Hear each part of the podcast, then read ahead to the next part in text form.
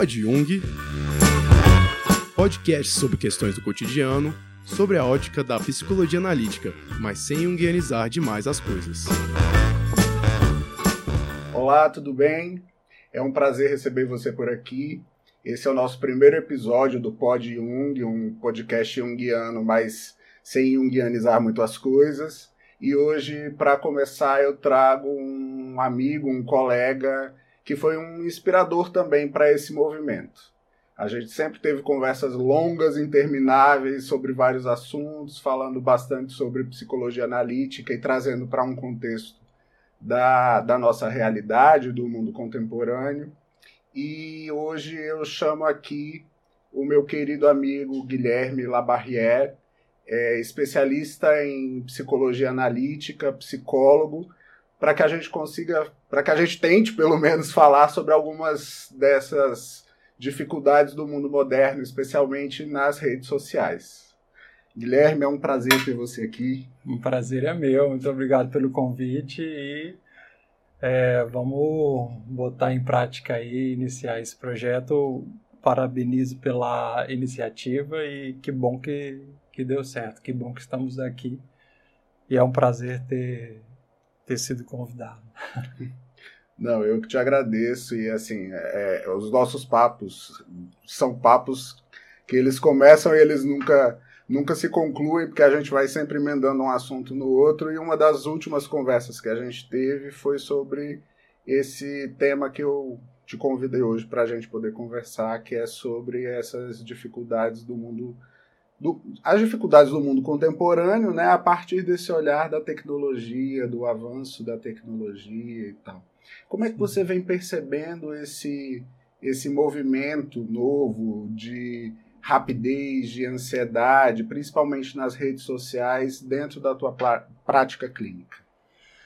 É, é uma questão aí bastante atual, né? O que o Jung gostava de trazer, usar o termo o espírito da época, né? Uhum. Ele até usava o termo alemão Zeitgeist, mas para representar esse espírito da época que é o que está se manifestando, né? Quais são as trends, quais são as, os movimentos, né? Que estão chegando no social e a rede social mudou muito rapidamente muitos comportamentos, né? Uhum muitas coisas que antes a gente às vezes era obrigado a sair de casa, a ter um deslocamento, né, a ter contato social, interação social, hoje são facilitadas até certo ponto, né, é, mas gera outros desafios, uhum. que é o afastamento social físico. Né? Pois é, e, e, uma loucura, né? Porque você vai criando uma falsa impressão de proximidade também, né? Isso acaba sendo uma queixa muito comum. Sim. De as pessoas, de alguma forma, elas estarem ali é, falseando uma interação e sendo que, na verdade, elas se queixam de uma solidão muito profunda, né? Sim. Como é que, como é que você vê isso repercutindo no cotidiano das pessoas? Como é que isso é, qual é a leitura que você faz sobre isso do cotidiano das pessoas? Bom, acho que a gente pode até setorizar de alguma forma, né? em relacionamento, que é uma questão que aparece muito na clínica social. Né?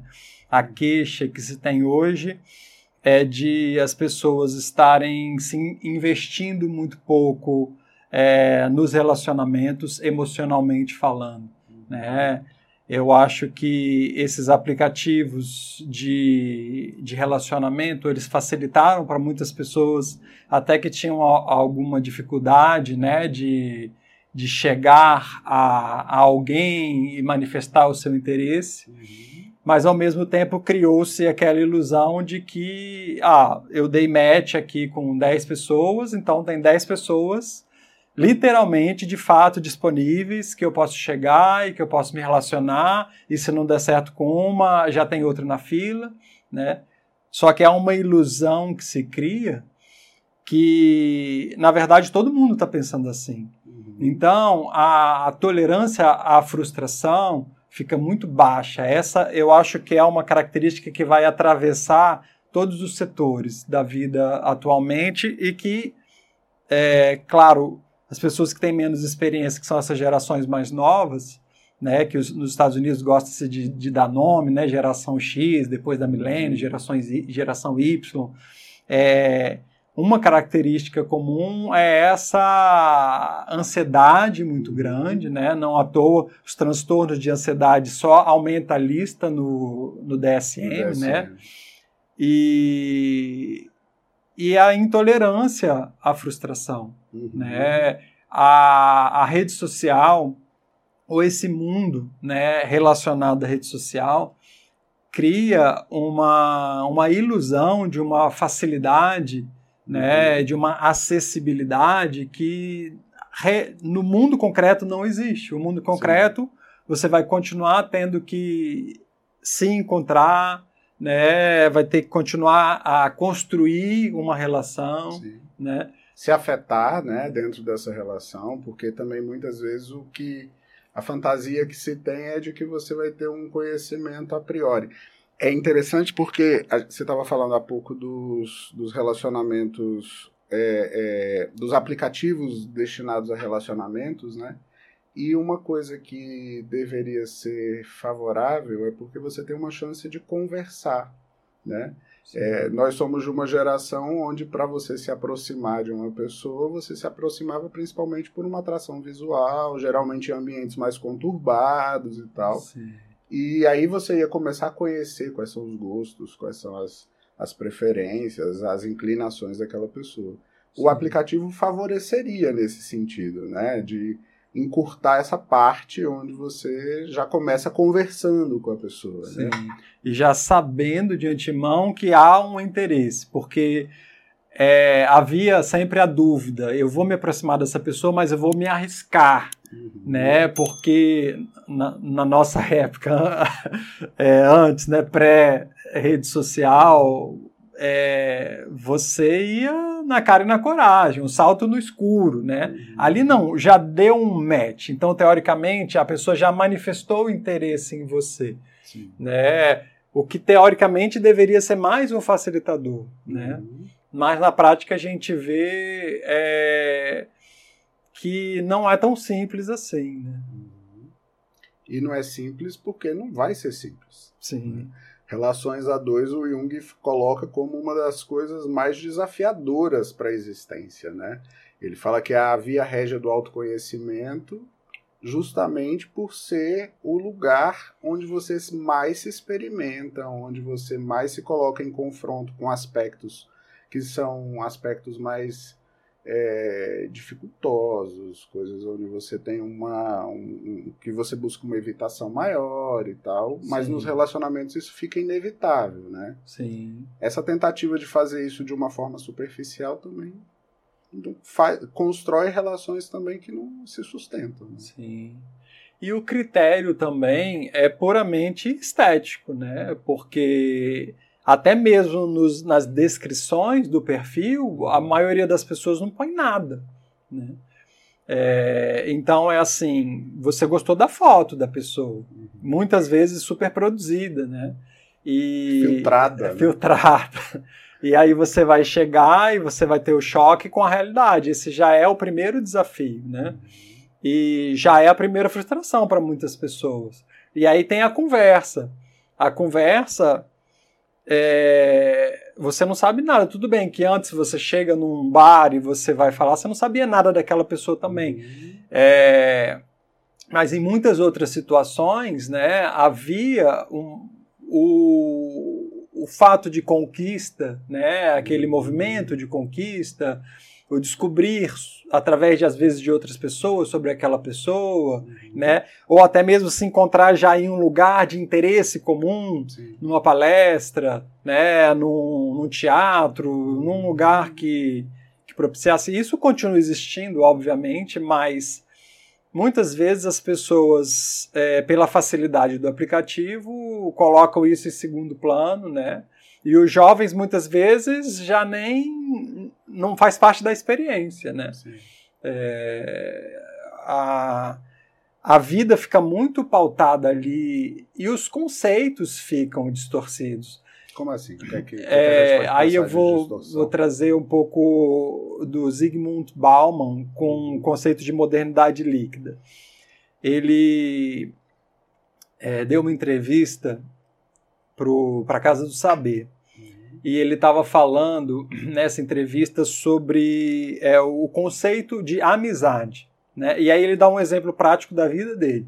E aí ele chega que diz que, é, diz que no final de, um, de, um, de uma aula, de uma conferência, chega um jovem para ele conversando e fala: Ah, eu tenho 500 amigos no Facebook, né?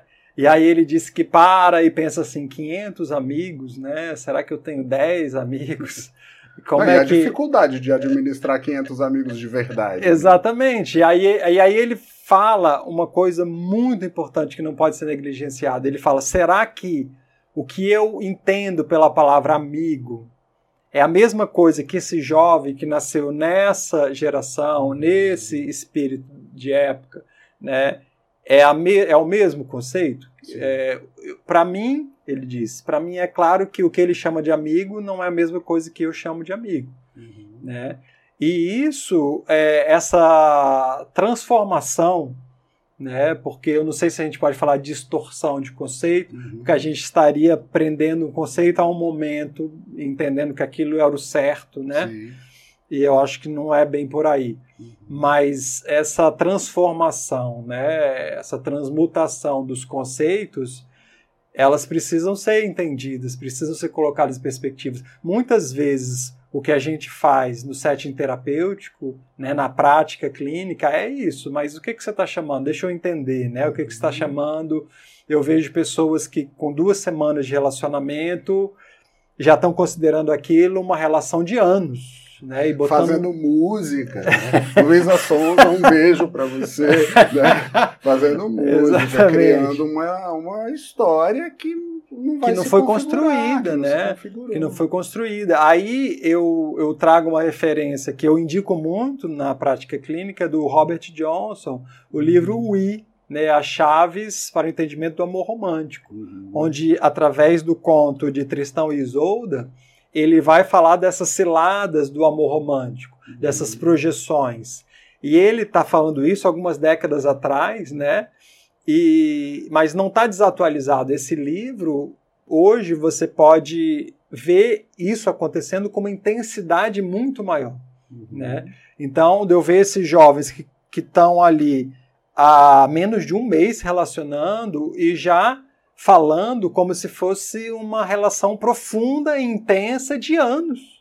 Né? E a gente, pô, pera lá, há quanto tempo mesmo você conhece essa pessoa? Como é que vamos, vamos botar as coisas né, dentro dessas proporções, uhum. trazer, como a psicanálise gosta de dizer, para o princípio da realidade. Sim. Né?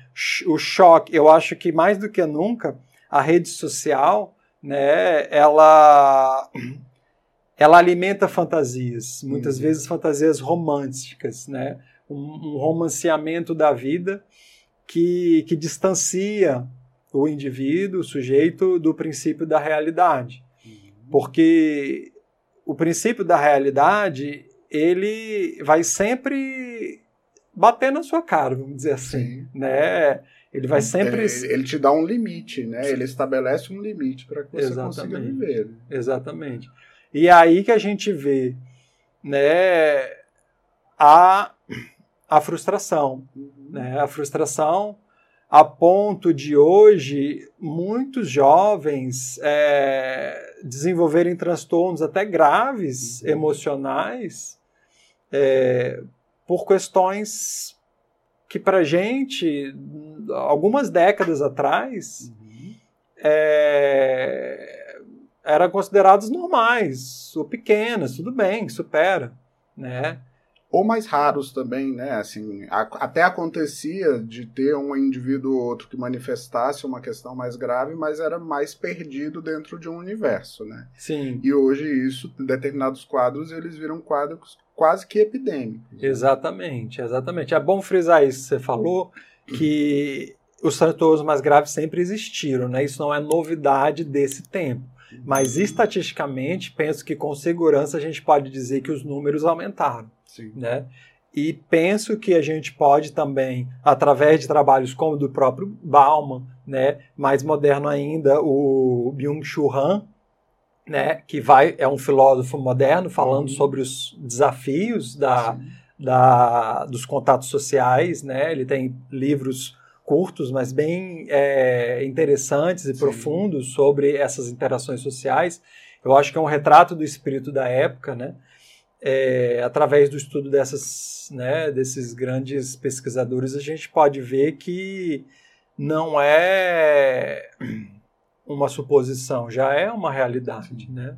É estatístico. É, e é pensar também que muito da produção que a gente bebe como profissionais da área de saúde mental é, é, são conteúdos que são muito ricos, mas que de alguma forma eles precisam de uma atualização, uma vez que o mundo mudou muito.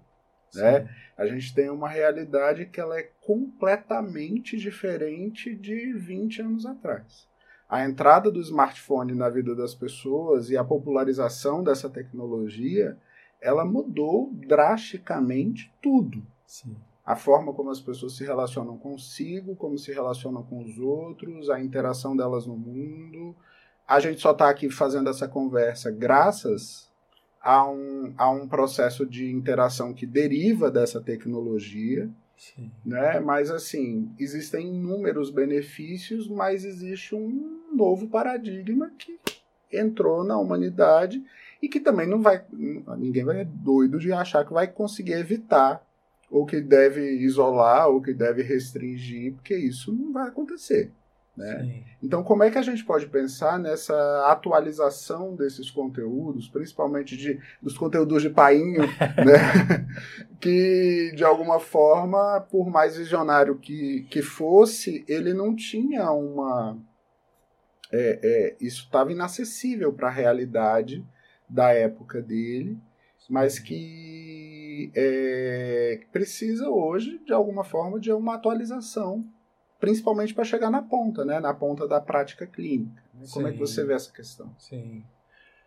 Eu penso que a gente vive um paradoxo onde nunca antes na história da humanidade houve tanto acesso a tanta quantidade de informação e conhecimento, uhum. né, cursos de todos os tipos, dos mais básicos aos mais avançados, e ao mesmo tempo uma superficialidade muito grande em muitas é, áreas e a maior parte do tempo gasto das pessoas nas redes sociais acaba sendo com distrações, né? Entretenimento e eu não me coloco fora disso também não, né? Muitas vezes eu pego horas vendo coisas que não acrescentam muito e não são muito profundas, enquanto eu poderia fazer um uso melhor e mais profundo disso também, né? Então, ao mesmo tempo que a gente tem essas ferramentas que facilitam esse tipo de acesso.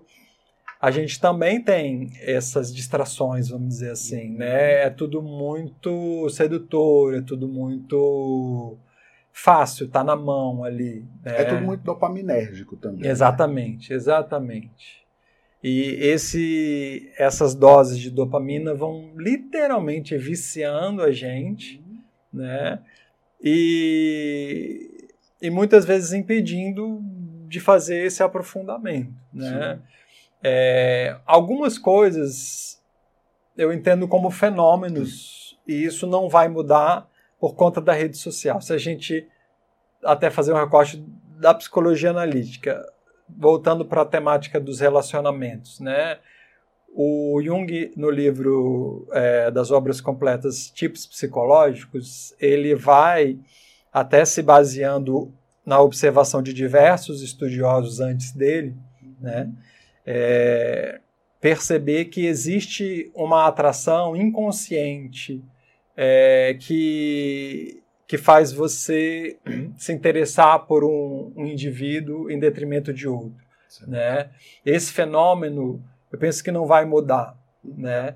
Só que, exatamente pela questão da distração e da facilidade, quando a gente estava falando em contraposição a, aos relacionamentos, né, aos aplicativos de relacionamento, a frustração pode levar a pessoa a um cansaço de não perseverar né, uhum. e deixar esse fenômeno atuar. Porque até que ponto isso funciona passando fotos para a esquerda e para a direita no aplicativo?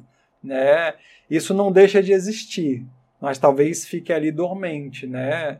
É, eu penso que isso é um desafio dos tempos de hoje. Eu observo que é um desafio para as pessoas se relacionarem. Eu não sei se eu desviei do assunto, se eu fugi do tema da como sua pergunta. Nossas conversas são assim, né? A gente sabe por onde começa, a gente nunca sabe como termina. Mas é, é, eu entendo isso que você está dizendo e que, assim, de alguma forma, é pensar que esse esse novo paradigma das relações, né, que vem a partir desse novo paradigma tecnológico, ele vai criando novas teias e novas formas de relacionar, de, de, de promover relacionamentos, né?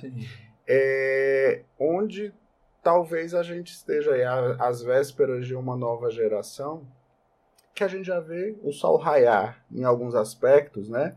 de uma nova geração onde as pessoas é, elas têm uma fluidez muito maior para os relacionamentos de uma forma geral. Sim. E uma dificuldade, inclusive, de estabelecer vínculo, mas que nem sempre elas tratam como uma dificuldade. Que elas acabam entendendo que funciona daquele jeito, que o bom é daquele jeito. Né? É, é claro que isso rompe com uma estrutura anterior do compromisso. Sim. Né? E desse compromisso que traz resultados perenes ou longevos, que estabelece vínculos mais profundos entre indivíduos, famílias e tal. Sim. Mas será que isso também não é um, um advento? Será que isso também não é uma nova forma de se estabelecer? Porque também a relação romântica é uma coisa muito nova, né?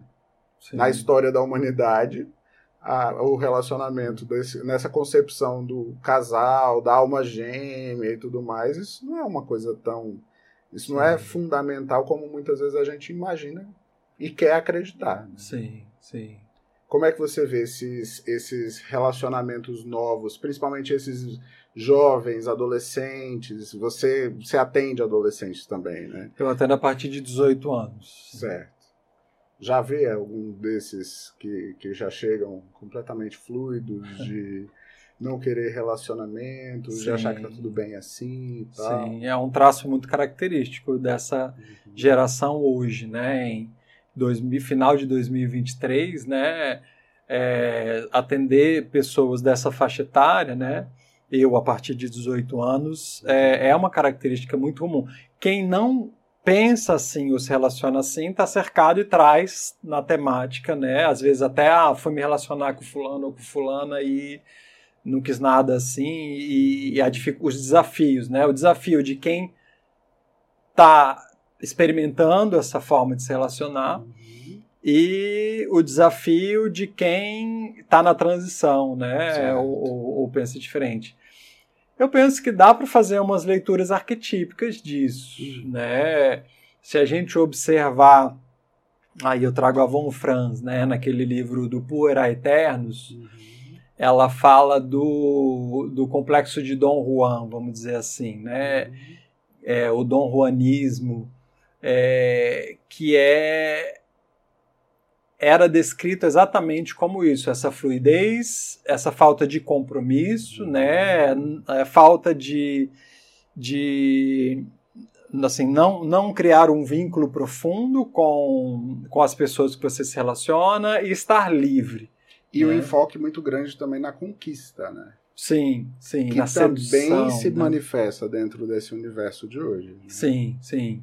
Então eu penso assim, não à toa ela dizia que nós estávamos entrando, isso na década de 60 ela já apontava. Eu acho que se ela tivesse viva hoje, ela ia né, bater o martelo. Assim, ah, viram? Né? ela falava que estávamos entrando na era puer. Uhum. Né? É, então, assim, eu acho que isso flerta muito com o arquétipo do puer. Né? Que tem, assim, não é dizer o que é certo ou o que é errado, né? É, é um padrão, um padrão arquetípico é um padrão que está aí que se manifesta e as pessoas estão vivendo isso.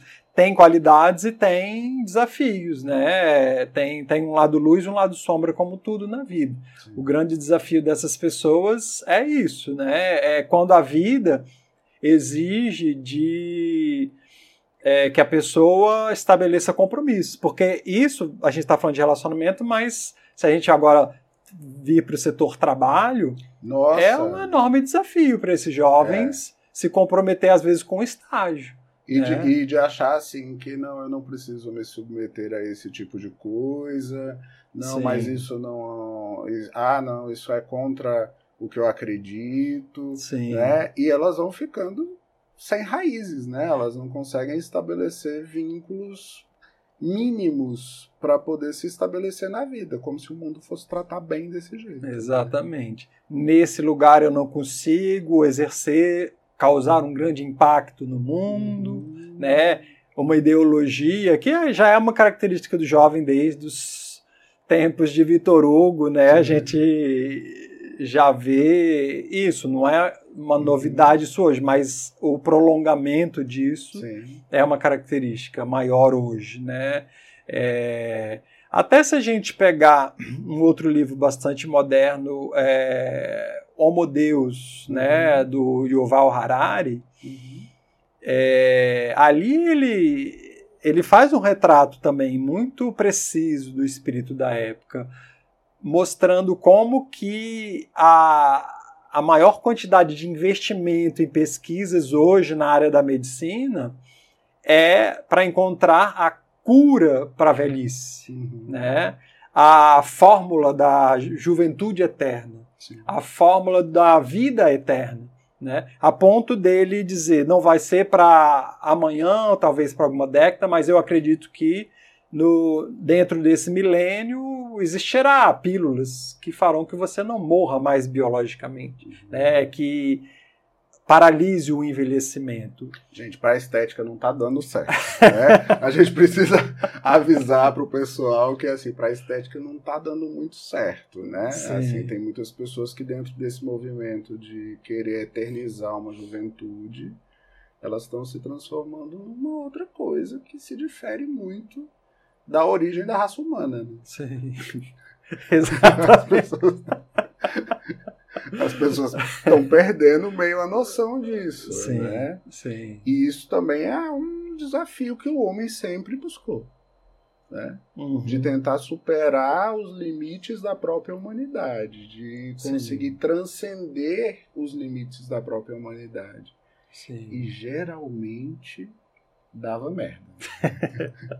Não à toa, nos mitos eram punidos com o raio fulminante de Zeus, né? uhum. Ou castigos, né? As danações eternas. É, as eternizações. Né? Na mitologia vinha disso. A, a maior amartia, né? Um termo grego, o pecado maior que alguém poderia ter é, se, é querer se igualar à qualidade de um deus. Uhum. Isso era um valor na Grécia Antiga.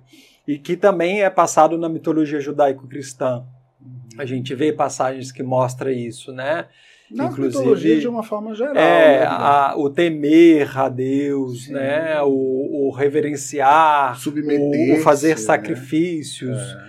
Isso, quando o próprio título desse livro, né? Homo Deus, ele traz na proposta assim: agora o homem é Deus, o homem se tornou Deus a partir da ciência. Essa é a prerrogativa do livro, né? Sim. Do Yuval Harari.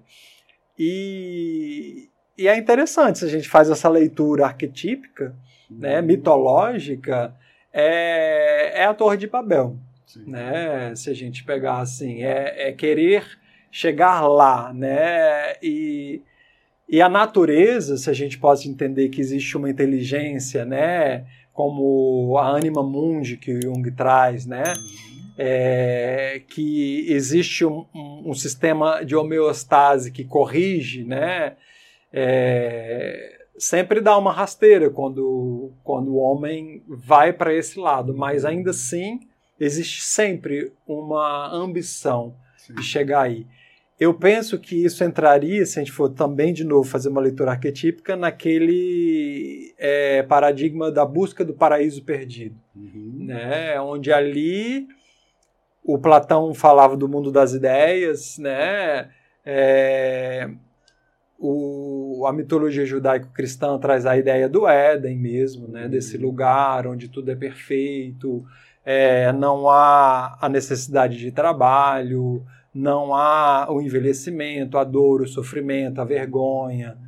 Tudo é beatitude, né? paz.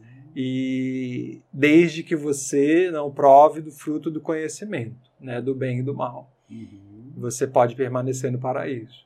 E aí vem a Melanie Klein com aquela frase, frase clássica e traz, né? Onde tiver alguém é, adquirindo um novo conhecimento, existe é, alguém sendo expulso de algum paraíso. Uhum. Né? É isso, a gente se responsabiliza pelo, pelo conhecimento que a gente adquire, adquire né? Uhum. E eu penso que isso que é tentado evitar a todo custo em diversos aspectos hoje, né?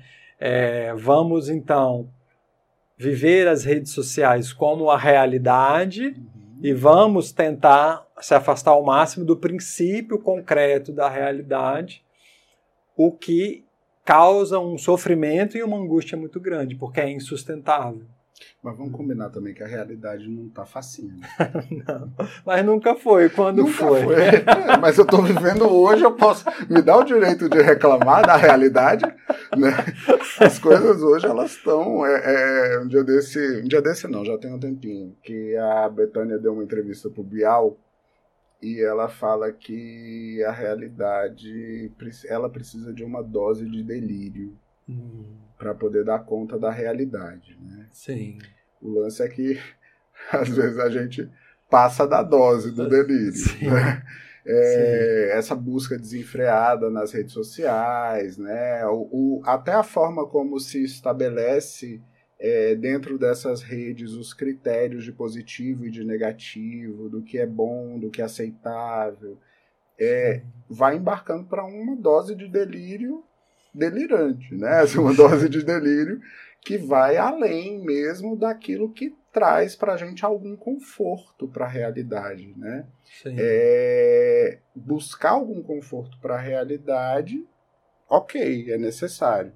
Agora, qual é o limite? Né? O quanto a gente precisa dosar, porque também impregnado de realidade a gente não dá conta, não, né, amigo? Sim, exatamente. É verdade, é verdade.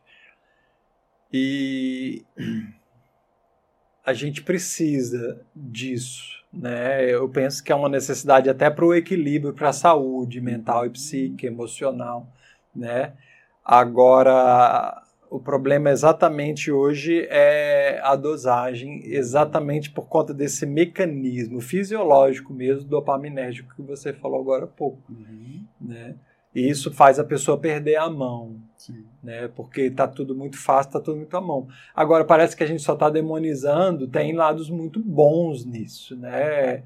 É, hoje você. É, antigamente, as pessoas também perdiam, vamos dizer assim, muito do seu tempo livre na frente de uma televisão, uhum. com ali uma variação de seis canais, quatro canais, né? Que ditavam tudo. tudo. Todo mundo pensava dentro daquela caixinha, Exatamente. né?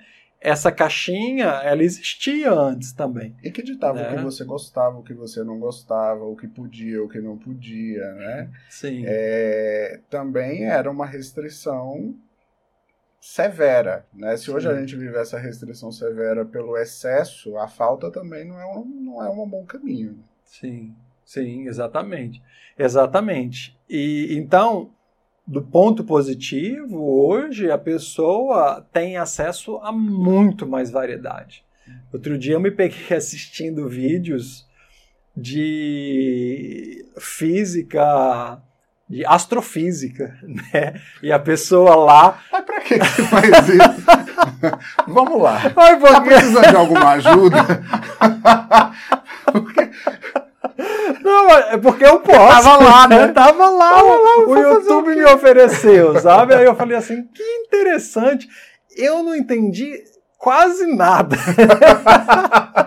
Mas assim, do pouco que eu entendi, foi algo tão interessante e antes para eu ter acesso a esse conteúdo, eu teria acesso num curso talvez de doutorado. Você não né? teria acesso. Não teria. De não fato, teria. a gente não tinha acesso. Uma geração, duas gerações atrás da nossa, não tinham acesso a tudo. Sim. Né? Os acessos eles eram restritos, eles eram muito pela sua área de conhecimento e tudo mais. Sim. Hoje em dia, se você quiser se universalizar, você consegue. Sim. E depois você se trata para dar conta de ter se universalizado tanto, né? Sim, sim, sim. Exatamente. Cortei você, né? Que feio que eu fiz. aí perdi seu raciocínio.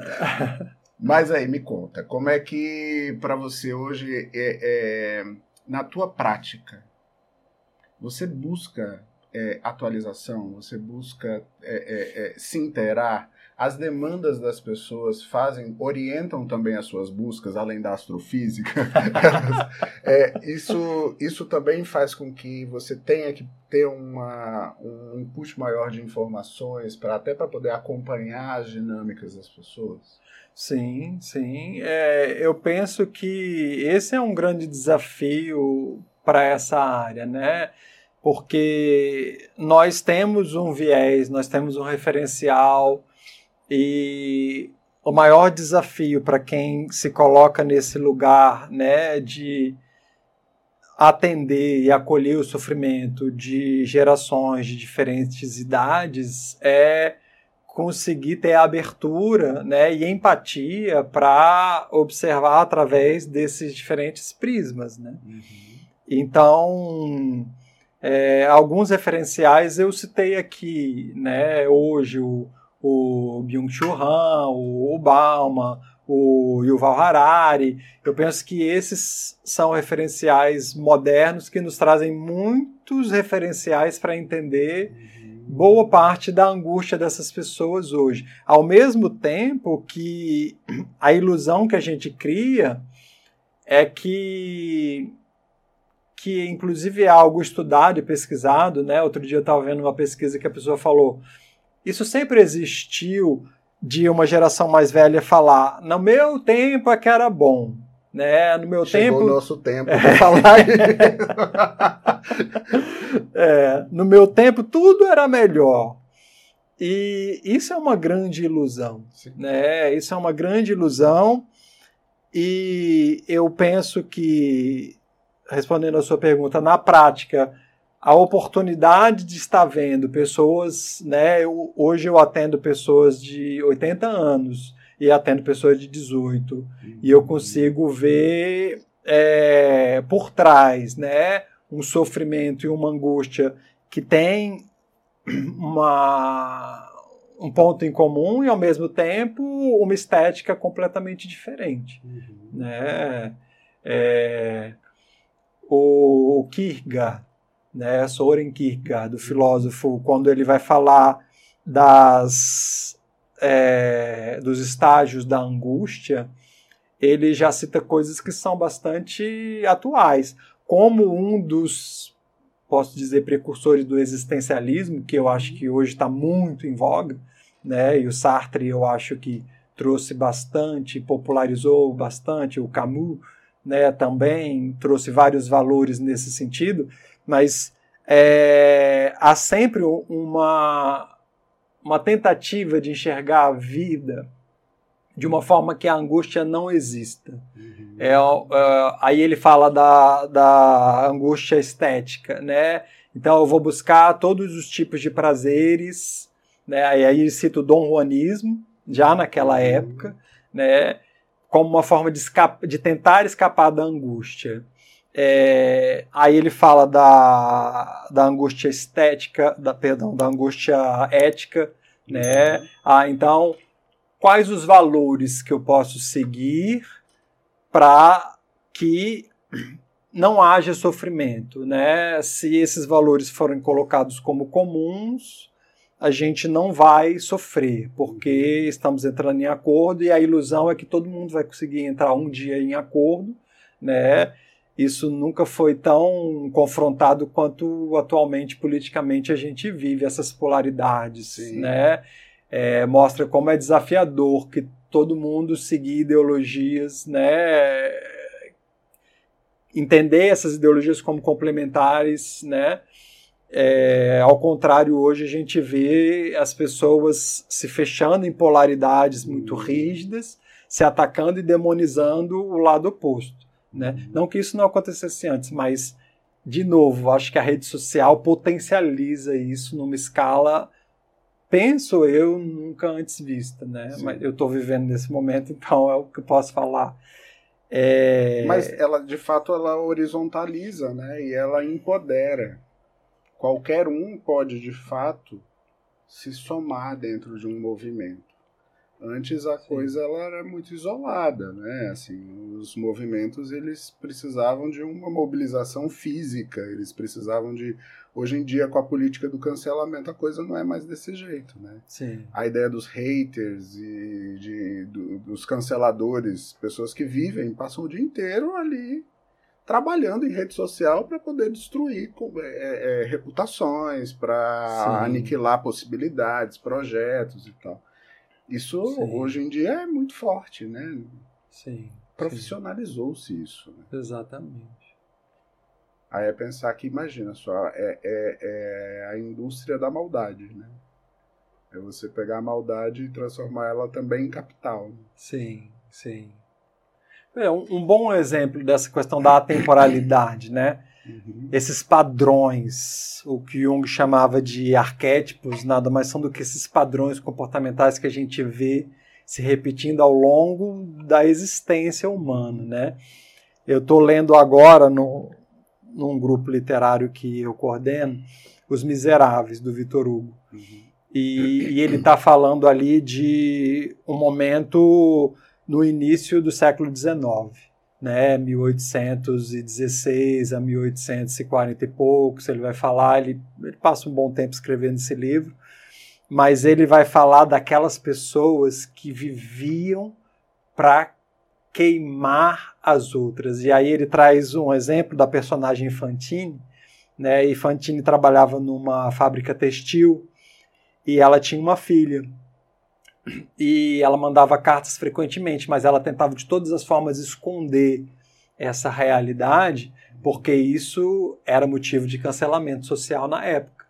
Né? Então ela tinha que esconder isso. Por isso que ela deixa essa filha aos cuidados dos Thenardier, né? uma família inclusive de malandros que ela não sabia, que extorquiam ela e ela também não sabia disso mas em outra cidade, numa cidade vizinha, e ela mandava cartas. Então, essas pessoas da fábrica, essas, no caso ali, eram mulheres é, que ficavam observando os padrões dessa moça, e ela é uma moça bonita, e o chefe da fábrica se interessava por ela, e elas falavam: como podemos destruir a vida dessa pessoa?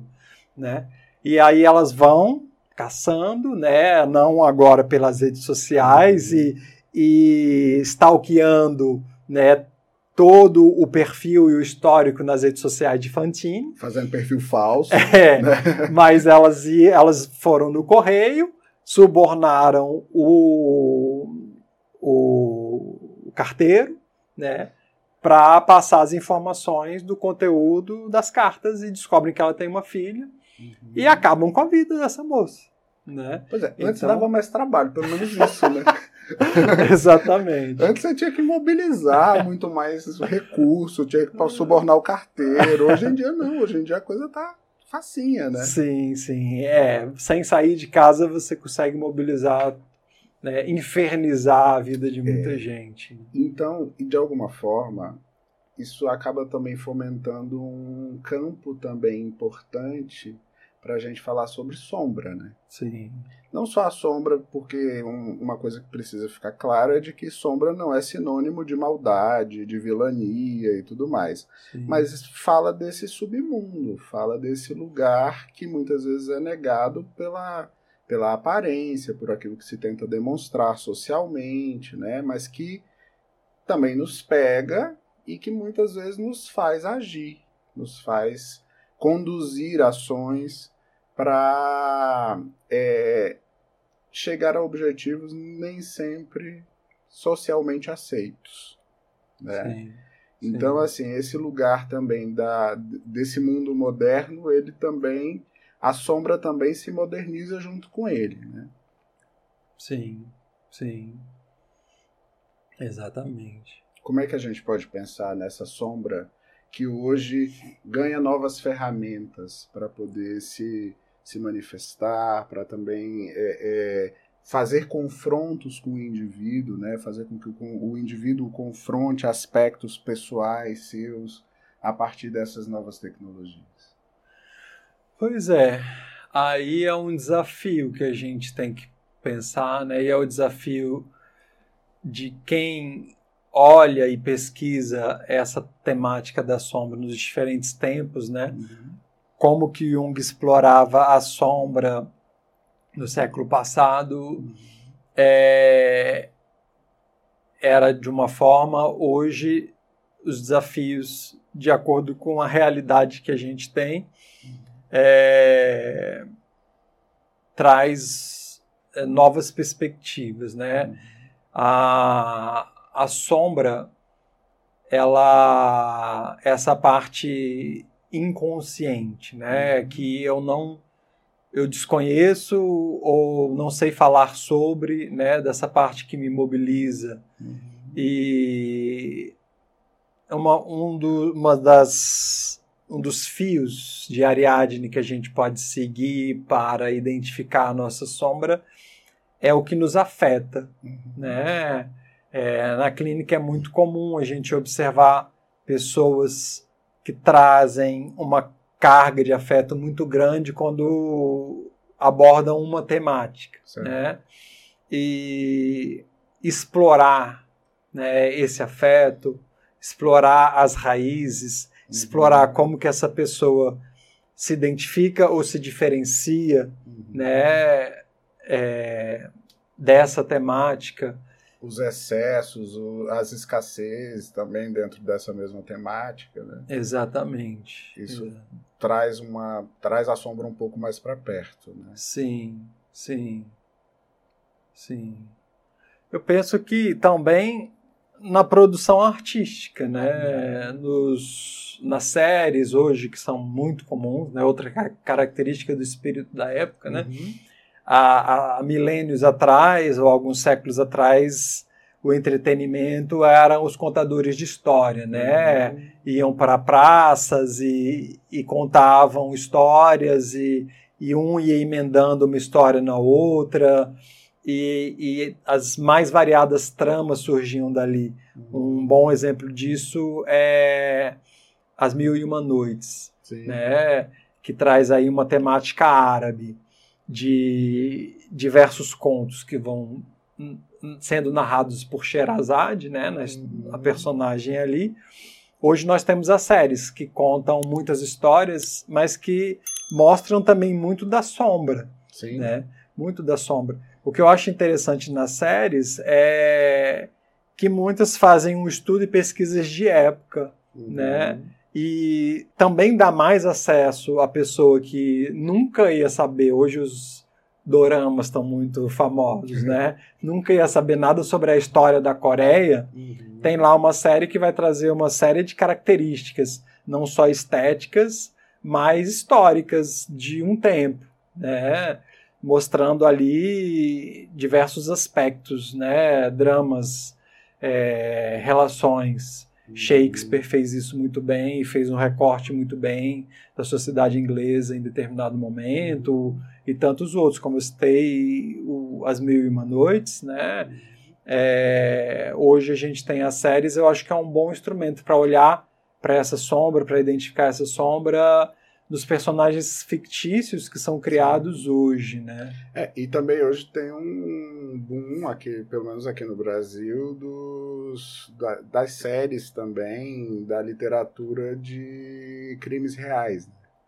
Sim. Assim, os grandes best-sellers hoje, eles ficam no topo por meses contando história de pessoas que mataram em série ou de grandes crimes que mobilizaram a, a sociedade. Golpes, né? né? Golpes, essas coisas que de alguma forma falam também de aspectos ali que muitas vezes são negados, mas que algo dentro da gente chama uma curiosidade, né? Se inclina para isso, para ver como é que funcionam esses mundos, né? Para entender como é que essas pessoas funcionam, como é que, sei lá, um assassino, qual é a mente de um assassino, como é que ele consegue lidar com certas realidades e se colocar disponível para certas coisas.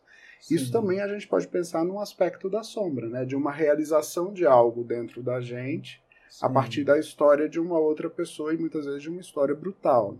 Sim, sim, sim. Pois é.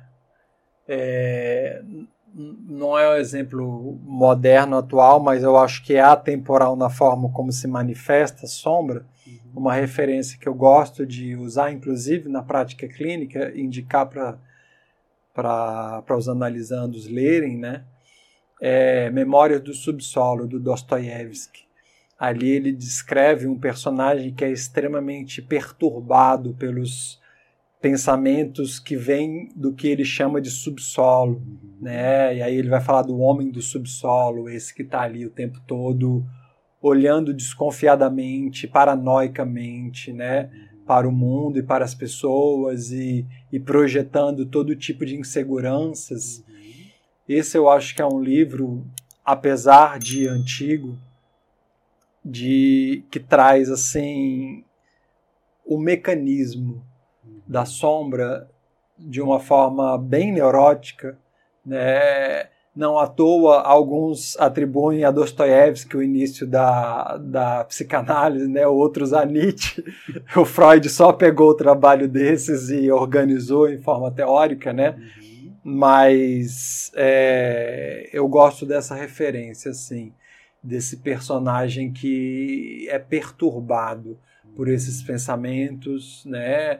Que o tempo todo estão ali é, tirando a paz dele.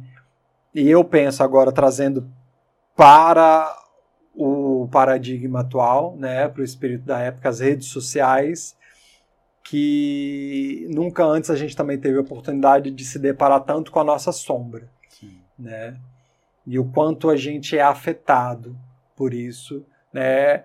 É, eu deixei de usar, é, já cheguei a ser usuário de Facebook durante alguns anos, mas eu conscientemente, né, voluntariosamente parei de usar há muitos anos, é, porque eu percebia que eu tava, me irritava. Eu estava num estado de humor equilibrado, né? Eu estava tranquilo, às vezes até alegre. Passava um tempo no Facebook e me irritava profundamente com postagens que eu via. Claro que eu fui trabalhar isso na minha terapia, mas é, para mim uma das soluções que eu encontrei foi na época sair, né? E, e, me roubava muito tempo também, então não foi nada ruim, né? Trabalhei os conteúdos, claro, onde tem afeto tem sombra, Sim. né? Então, entendi da onde vinham né, é, esses afetos, mas me afastei do, do estímulo. Certo. Né? É, e eu oriento as pessoas a fazerem isso quando eu observo que isso é um fator grande de perturbação, uhum. né? Porque cada um se relaciona com o veículo de uma forma diferente, né? E cada um tem que entender os seus limites, né? É, eu entendi os meus limites ali e também fiz uma escolha, uma escolha consciente. Cara, não vale mais a pena o tempo que eu perco, o que, que me acrescenta, né? E o tanto que me afeta, essa equação para mim não bate. Eu prefiro, né? Uhum. Deixar li muito mais, né? Eu consegui produzir muito mais. Então, para mim, só, só teve vantagens. Uhum. Entendo que pessoas até trabalham com isso, né? Ganham muito da sua vida com isso, seja através de produção de conteúdo, uhum. é, designers trabalham muito com produção estética, né? De folder e todo tipo de coisa, ou até mesmo criação de material é, como esse que a gente está fazendo agora, uhum. né? Que entendo que há um uso criativo e uma ferramenta poderosíssima nesse aspecto, né? Então faço um recorte para utilizar isso, né? Estava falando com um podcast de, de um podcast junguiano americano com você agora há pouco. É, hoje eu faço esse recorte. Eu acho que a, essa modernidade nos permite fazer isso. Né? Como eu dizia um tempo atrás, você não tinha essa opção. Era aqueles quatro canais, seis canais que estavam ali na televisão e goste, goste ou não goste é aquilo que você vai consumir. Né? Então, nesse sentido, né, dei uma volta grande, mas sei que a gente ainda está falando de sombra. Né? mas é, a sombra, como eu vejo, é isso. Né? Nós temos também, cada um tem a responsabilidade com o seu processo, se assim né, a pessoa quiser, né, uhum. se ela for sensibilizada para isso, de entender os seus limites. Né? Uhum. É a mesma coisa que eu falo para usuários de droga aquela pessoa talvez tenha que entender que a construção dela, o mito pessoal dela, o lugar de onde ela veio, fez com que ela estabelecesse uma relação patológica com a droga. Sim. Né? Então, ela tem que entender que talvez o, o melhor para a vida dela seja se afastar de pessoas ou lugares que de alguma forma que... tragam isso como uma referência. Né? Exatamente. Né? Né? Tem uma outra também, uma outra coisa que você, enquanto você estava falando, me veio, é que uma das grandes queixas da nesse mundo contemporâneo é do cansaço, uhum. né? E o cansaço ele também é resultado dessa hiperestimulação que a gente vive, né? Sim. As pessoas se cansam porque elas se debatem com coisas que elas não precisariam estar. Tá, elas não precisariam nem saber que dirá sofrer com aquilo. Né? Sim. É, pensar nesse cansaço como uma, uma marca também dessa modernidade. É, a piada é que até o, até no movimento cultural atual, né, os jovens estão tão cansados que as músicas é só senta, senta, senta, né? Você acha que na balada todo mundo vai estar sentado, e não vão estar necessariamente sentado. Mas de alguma forma é pensar que esse cansaço ele é resultado de um, de um mundo que está exigindo demais. Sim. E exigindo coisas sem entregar nada em troca, né? Sem nada, nada no sentido de nada que traga de fato significado para aquela vida, que oriente um propósito para aquela vida. Né? Sim porque a gente se perde, há um excesso de estímulos, né? Uhum. É difícil filtrar mesmo, né? Uhum. E é, como eu falava ali da relação com a droga, né, do indivíduo, a rede social se tornou isso também, esse lugar, né? Quando a gente fala desse sistema dopaminérgico que vicia, né, a pessoa nessas doses de dopamina, né? São você está o tempo todo sendo bombardeado e isso estressa. Nunca antes outra, outro fato estatístico, né? Pessoas tão jovens reclamaram tanto de insônia, Sim. de problemas. Hoje é muito comum na minha prática clínica jovens falando que não dormiam bem. Uhum. Eu tô com 42 anos e agora eu tô tendo problemas de insônia por causas fisiológicas, por questões uhum. fisiológicas, né? É, mas eu desconhecia nos meus 20 e poucos anos, até a década dos meus 30, dos 30 e poucos, desconheço episódio de insônia. Acontecia o que acontecesse e eu dormia que nem uma pedra. Né? Bons tempos então, a gente tem que ver por que, que o jovem de hoje não está conseguindo dormir. Uhum. Né? Aí tem todo aquele trabalho comportamental, né, de higiene do sono que a gente passa, a cartilha, né, de se policiar, de se conscientizar de todas essas coisas, mas evitar o excesso de estímulos hoje é quase impossível, porque na faculdade tem gente que só faz faculdade online, que o curso inteiro é online pensa no prejuízo social que essa pessoa está tendo. Uhum. Né? É... Foi tão bom. Se eu paro para pensar na minha época de universitário, né? a vivência que esse tempo me proporcionou, né? Uhum. As amizades, as amizades que algumas eu trago até hoje, né? É... Isso gera um lugar de vazio. E o vazio é preenchido com o quê? Mais estímulo, mais uhum. tempo na rede, né? O Dilema das Redes é um documentário moderno, não sei se ainda está no Netflix, mas eu vi pela plataforma Netflix. Uhum que vai falar muito sobre esse mecanismo, né? E ele é perversamente, eu acho que é a palavra precisa para se descrever, né? É orquestrado para prender você mesmo ali, uhum. para te estimular ao máximo, para você comprar, para é, filtrar o seu perfil e para te vender, né? produtos sob medida para o seu gosto, para o que você busca, para o que você fala. Hoje o que a gente fala está sendo gravado pelos smartphones, né? E não é teoria da conspiração. Quando você compra um aparelho, um notebook, qualquer eletrônico hoje, nas linhas pequenas do contrato que você assina para adquirir esse produto, está claramente escrito permissão para recortes, gravação de imagem e de áudio, né, que você dá e que está subentendido quando você aceita comprar esse produto. Não, essa semana é um, um amigo, amigo de Facebook, aquelas pessoas que você só conhece pela.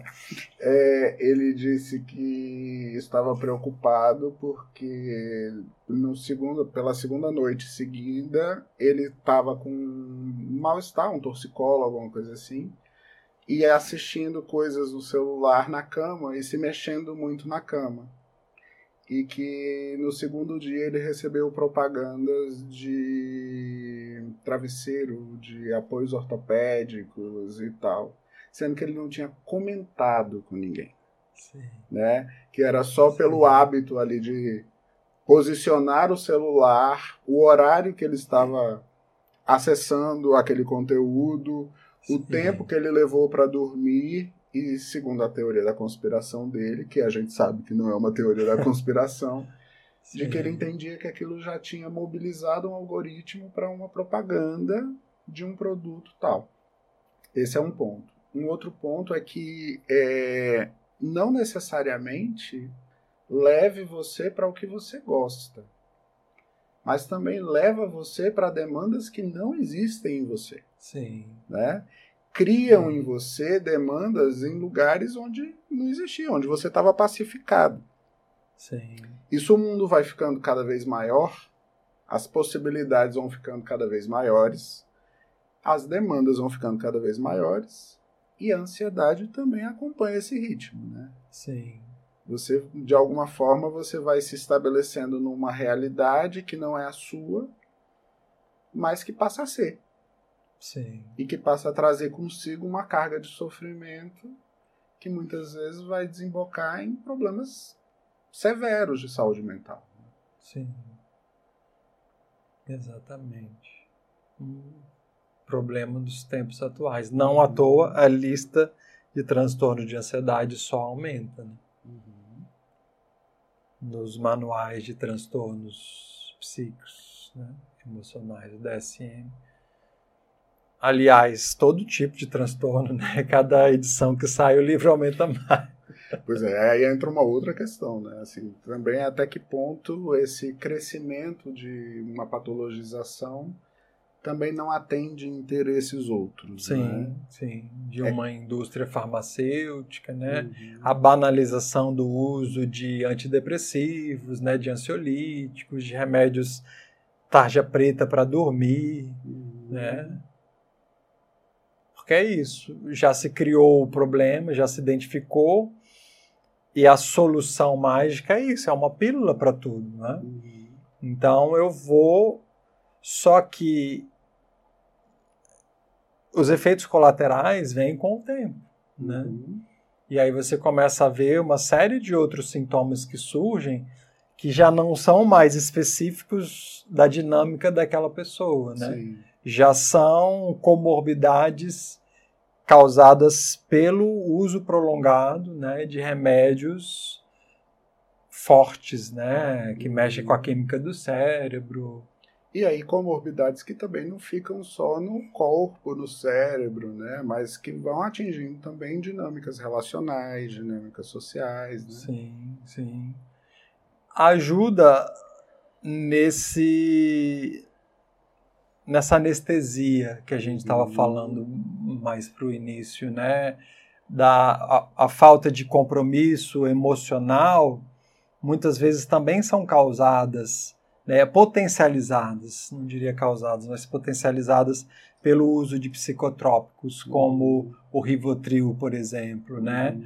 É, o Rivotril, ele anestesia a sua reação emocional. Uhum. Né? Isso é um fato. Né? Ele, ele mexe na sua química, química cerebral é para isso. isso né? Exatamente. Você não consegue, não existe nenhum remédio que vai é, impedir que você tenha só ansiedade. Uhum. Né? Na verdade, ele embota a reação emocional. Exato. Né? E um monte de outras coisas, o reflexo uhum. né, físico mesmo, é uma série de coisas. Aí você junta a isso o algoritmo, né? O algoritmo que vai te condicionando para um lugar que é o lugar do seu conforto, que é o lugar daquilo que você conhece, que você gosta, que você acredita, que te supostamente te faz bem e que vai cerceando você também de uma possibilidade de interação com o que é diferente, com o que é desconfortável, com o que é adverso, com o que dá trabalho, porque essas coisas dão trabalho dentro Sim. da gente, né? Lidar com aquilo que, que a gente não quer, com aquilo que a gente não está acostumado, dá um trabalhão dentro da gente. Sim. Quando você soma uma coisa com a outra, a, a, a, a expressão de alienação ela fica muito mais favorecida, né? Das pessoas se alienarem de si próprias, de elas se desprenderem do como é que escuta a alma a partir de tudo isso, né? Sim. Como é que você consegue de alguma forma encontrar caminhos viáveis para essa alma? Viáveis, a gente sabe que a alma se viabiliza, né? nem que seja por um, um adoecimento tal, ela encontra o jeito dela. Mas assim, Sim. caminhos que sejam razoáveis, interessantes, né? onde Sim. você consiga ter um desenvolvimento interessante, né? Isso Sim. também acaba sendo um, um problema para os dias de hoje. Sim. Se a gente traz para uma linguagem mais técnica, tudo isso que a gente está falando está dentro né, do que a gente chama de neurose, né? E esses sintomas neuróticos, eles nos prendem em círculos viciosos. Uhum. E para trazer um pouco para a teoria junguiana, quando ele fala de individuação, né, que é essa busca de se tornar consciente dos seus aspectos sombrios, né, é, das suas personas e se desidentificar dessas máscaras sociais, uhum. né, para ampliar a sua cosmovisão, é um termo que ele gosta de usar, né, e, e satisfazer essa busca da alma que você acabou de trazer, uhum. né, é, o processo de individuação ele fica bastante comprometido com tudo isso que a gente está falando, com todas essas distrações, Sim. né? Isso é uma característica desse tempo. Uhum. Você acha que Jung teria redes sociais? Quem ia administrar as redes sociais do Jung? A Von Franz? Aniela Jafé? Quem seria, né? que perfil que será que o Jung teria nas redes sociais? O que, que você acha? É, é uma boa, uma boa pergunta, um bom questionamento. Não, mas você acha mesmo que. Cara, eu acho que ele, tem, ele tinha uma, um padrão assim de ser uma pessoa tão ligada e tão moderna e tão. É, com um olhar tão universal sobre tudo, pô, na época que ele vivia. Sim né? Sim. O velho já sabia de tudo. Dá até um pouco de raiva dele. Não fica triste. Se quiser, a gente fecha pra você não ficar triste. Ele já tinha esse caráter que era um caráter de saber de tudo, de buscar tudo tal. É claro que é, se ele tivesse essa ferramenta, ele não ia abrir mão disso, né? Talvez ele pensasse, inclusive, fosse mais um objeto de estudo para ele, para pensar em como fazer um bom uso, um uso saudável de todas essas ferramentas, essas possibilidades. Mas você acha que ele ficaria sem? Pronto, vamos tirar ele do. Defende ele. ele tá... é. eu, eu, fiz uma igreja para ele. Ficou bem legal. Isso é uma piada fase. interna, tá, gente? Vocês. é, é sempre difícil fazer essas projeções, né? Uhum. Eu penso que no mínimo seria bastante desafiador pela forma que ele se descrevia nas cartas, né? E até mesmo nas entrevistas que ele deu para Aniela Jafé no, no livro Memórias, Sonhos e Reflexões, com uma pessoa que apesar de estar tá no hype, né, uhum. mundial, o cara conseguiu ter um alcance numa época sem redes sociais, um alcance internacional, né, no Ocidente, pelo menos, é, ele era uma pessoa muito reservada. Né, ele era uma pessoa que é, tem um livro chamado As Mulheres na Vida do Jung. Sim. Né, ela entrevistando várias pessoas que tiveram contato direto com Jung, que conviveram com Jung, e tem aquele livro que hoje está no volume 8 das obras completas, A Vida Simbólica, uhum a primeira parte dele é um livrinho que antigamente se encontrava, que era Os Fundamentos da Psicologia Analítica. É. Aquele livro são conferências que Jung deu na Inglaterra para médicos leigos sobre o assunto da psicologia analítica, né? Inclusive é uma boa saída, viu, para quem quer estudar Jung. Um bom ponto de um bom início, ponto de né? partida. Né? Exatamente, né? exatamente. É, e o Homem e seus símbolos também, uhum. né? É, mas nessas conferências o Jung é, fa, é, compartilha né, com, com a Aniela Jafé e com Wolfranz e com as pessoas presentes na vida dele naquele momento, que era um desafio muito grande para ele sair fisicamente, pegar transportes longos, que na época não tinha EasyJet, né, Ryanair, essas low costs, ou o Jung não precisava de low cost, mas que seja uma Air France, né? ou uma, uma é, companhia aérea para ele ir, chegar ali em uma hora na Inglaterra, dar essas conferências e no mesmo dia poder voltar para sua casa. Talvez fosse até mais fácil para ele hoje esse deslocamento, mas era dias de deslocamento para chegar lá, uma exposição né, muito grande o início desse movimento do que hoje a gente chama da área da psicologia, né? Porque os médicos foram os precursores, os filósofos e os médicos foram precursores disso, uhum. que hoje se tornou um, uma área, né, específica de atuação profissional, né? É, o Jung era um desafio muito grande, era, era cansativo para o Jung. Nas cartas ele descreve, né? mas ao mesmo tempo ele estava lá participando de todos os congressos, participando das reuniões de Eranos. Né? Ele é, é, era desafiador para o processo dele, ele reconhecia isso, ele estava consciente disso, mas ele sabia também que era para lá que a alma dele apontava. Uhum. Né? Então acredito que ele teria de alguma forma uma equipe de suporte que era quem administrava, uhum. né? Era Yolan Jacobi, que uhum. era relações públicas do Jung em Zurich. Ela, né? ia ser a ADM do Jung hoje. é, é, uhum. é, na época ela era a socialite que fazia né, essa divulgação da psicologia analítica na alta sociedade de Zurich, né, e que a, também ajudou ele a ter alcance internacional.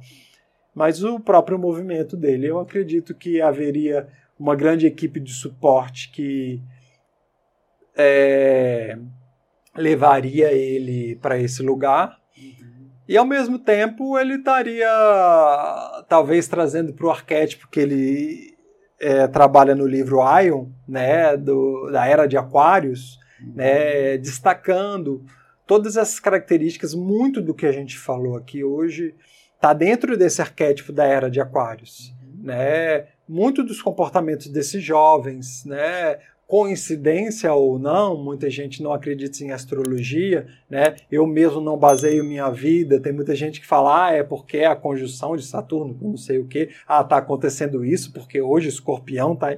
Eu não sou ligado nisso, né? Mas assim, estudei astrologia dentro de um espectro arquetípico, né, de padrões de comportamento.